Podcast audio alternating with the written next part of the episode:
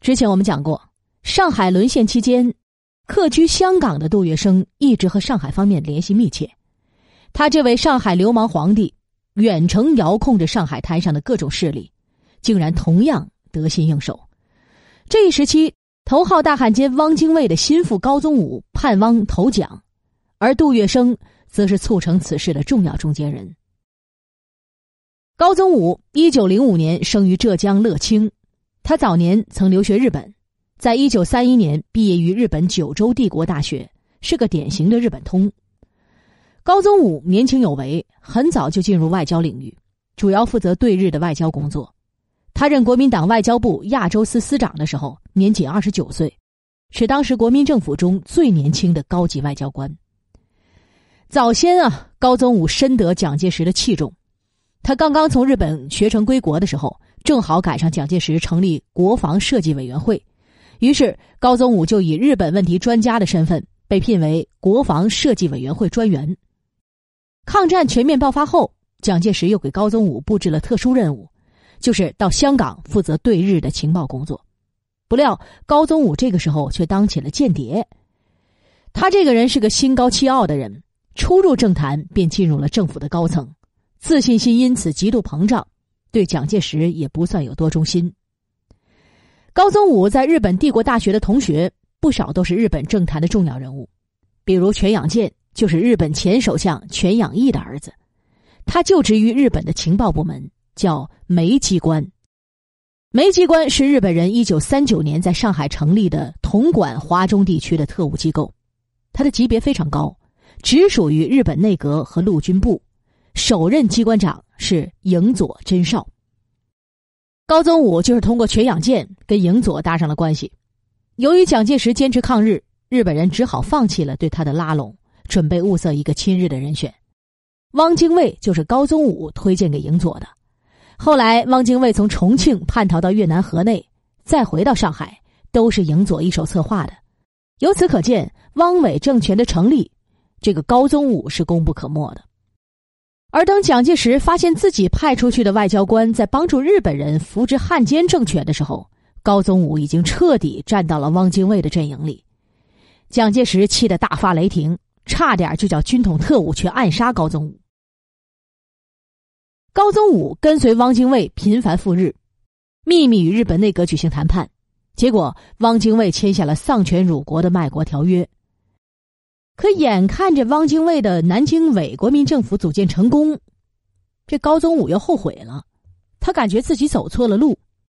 一方面，他毕竟是中国人，本来是想和平救国的；可事实上，他不仅要忍受日本侵略者的骄横跋扈，还要签订彻底卖国的条约，这个滋味可不好受啊。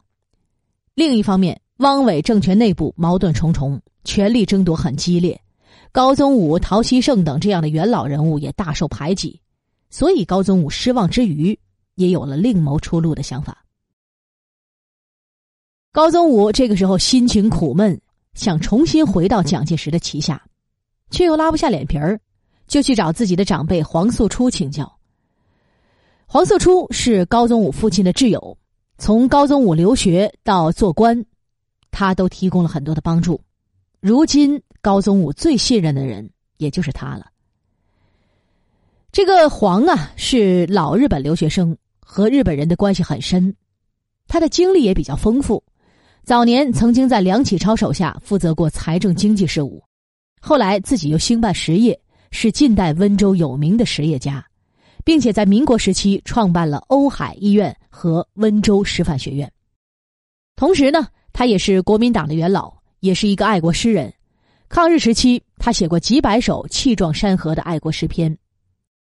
黄老啊，经商的时间比较长，不过后来商场失利，他就常住在日本，处于半隐居的状态。此时，高宗武特别彷徨，就专程跑到日本去拜访黄素初。黄素初虽然旅居海外，却一直忧心国内的战事，他曾为自己十难不归空许国而深感惭愧。也曾经感叹“世乱他乡何独留”，黄素初的态度就是坚持抗日救国，所以他力劝高宗武重新回到国民党阵营，一定不要做汉奸。老先生苦口婆心的劝说，高宗武的思想上已经松动了，可是他的心里还是顾虑重重，最终并没有爽快的表态。为了挽救这个误入歧途的故人之子，更为了抗日的大局，黄素书决心策反高宗武。这个时候，他自己不方便回国，就将此事托付给一个温州的同乡。这个徐姓的同乡啊，也是一名著名的金融学者，当时住在上海租界内。要知道，当时上海的著名金融名士都很爱国，坚持不当汉奸。徐姓老友接到。黄老从海外寄来的密信也很重视这件事儿。不过他的能力有限，那么谁能做好这个事儿呢？他脑海中出现第一个人物，自然是沪上大亨杜月笙。当时啊，杜月笙旅居香港，不过他在上海门生依然不少，其中我们提到的徐彩成就是最为活跃的杜门弟子之一。考虑之后。他决定通过徐彩成来找杜月笙最合适，于是他专程去见了徐彩成一面，二人密谈一番后，写了一封字条带给香港的杜先生。字条上写着：“高觉反正，请速向于洽。”当时啊，是一九三九年的十月底，徐彩成见过这个徐姓老友之后，意识到事情的紧急，就马上赶去香港向杜月笙汇报。杜月笙沉思了半天，最后判定这个事儿值得做。杜月笙以前就和这个高宗武打过交道，当时高宗武被蒋介石派到香港工作，他却趁机往来于沪港之间，向日本人投降求和。当时香港的《华侨日报》隐隐察觉了高宗武的这些活动，就登报披露出来，这令高宗武颜面扫地，扬言要告《华侨日报》。高宗武是国民党的高级官员，小小的报社哪惹得起呀？于是他们就请杜月笙出面调解，这样杜月笙就和高宗武见了个面。高宗武心里有鬼，也不敢真的去打官司，就顺着杜月笙的意思，表示不再追究报社的责任了。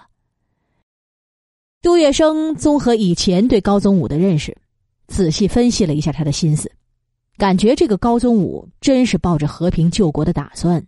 才去投靠汪精卫的，他推测，高宗武的本意呀，应该绝不愿意去做汉奸。这样一来，策反高宗武应该很容易。如果这个高宗武出了汪伪阵营，不仅断了汪精卫的一条臂膀，甚至还能将汪精卫和日本人签订的秘密条约带出来。毕竟高宗武是直接办理日汪交涉事务的人，那些东西对他来说根本不是秘密。要是把密约弄出来交给蒋介石，他杜月笙可就是抗日的头号功臣了。杜月笙想到这儿，兴奋的直拍大腿，于是他做出了一个惊人的决定：他搭乘最近的一班飞机飞到重庆去见蒋介石，亲自向他汇报此事；而徐彩成则在香港暂住几日，等着杜月笙带回消息，再返回上海。一九三九年十一月五号。杜月笙从香港直飞重庆，去见蒋介石，请示高宗武反正之事。杜月笙见最高领袖，必须有人陪同才行。这个陪同人员身份也很显赫，他就是蒋介石的留日同学张群，时任国防最高委员会重庆行营主任，成天不离蒋介石左右。杜月笙经过张群引导，觐见了蒋介石，就带着秘密进行的指令，立即返港了。如果能将日汪密约弄出来，将令全世界震惊。当杜月笙搭乘中国航空公司的飞机返港时，仍然激动的心潮澎湃。不料乐极生悲，飞机飞到半路，竟然遇到了日本的军机。日本人一看是中国的民航，就立即集中火力扫射，民航机被打得上蹿下跳，狼狈逃奔。幸亏飞机师技术高超，总算成功避过了敌机的轰击。后来日本军机追了一阵子，感觉这个飞机打不下来，就放弃目标走了。哎呀，这杜月笙等人真是有惊无险呐，逃过了大劫，按说是非常幸运的。可惜二十世纪三十年代的民航飞机舱内设备很简陋，甚至没有空气调节装置。当飞机上下翻腾的时候。杜月笙被折磨的几乎喘不过气儿来。后来飞机抵达香港机场，杜月笙是被人用担架抬下来的。就这样，杜月笙大难不死，休息了好几天，才从医院回到杜公馆。不过，他只是暂时康复了，病根儿却永远的落下了。杜月笙还躺在医院的时候，就把徐彩成叫到跟前，气喘吁吁的交代了两件事儿：一是邀请黄素初先生来香港见面。二是转告万莫林，只要高宗武反正，就一定要把他的家眷安全护送到香港。徐彩成领命返沪不久，黄素初就真的漂洋过海回国了。他一到香港，就去拜访了杜月笙。杜月笙和他详谈了高宗武的事后，向他介绍了大陆目前的局势。按照杜月笙的想法，大陆战火纷飞，黄素初现在回去太危险了。于是他就好心提出要资助黄素初赴美，不料黄素初归心似箭，婉言拒绝了他的好意，毅然回到大陆。后来辗转到达重庆，住进了温州的同乡谢霞逊的家里，以便随时了解前线的战况。从黄素初这里，杜月笙收获也特别大。高宗武三次赴日的经过，中日密约的谈判地点、参加人选等，他都摸得一清二楚。当时黄怕说的有遗漏，还特意写了一份详细的报告送给他。有了这份东西，策反高宗武之事就板上钉钉了。于是杜月笙拿着报告二度飞往重庆拜见蒋介石。有了上次的突发状况，这次他专门带上了庞京州医生同行，而此行非常顺利。杜月笙汇报完毕后，蒋介石就写了一封亲笔信，托杜月笙转交给高宗武。同时，他吩咐杜月笙尽快采取行动，以免贻误时机。杜月笙回到香港之后，就立即派最得力的心腹把信送到了上海的高宗武手中。这个高宗武见到蒋介石的亲笔信，他一直悬着的心也彻底落到了实处，明确表达了自己重回国民党的意愿。就这样，经过杜月笙的几番奔波，策反高宗武的事儿终于圆满成功了。他的下一步任务就是要帮助高宗武成功离沪。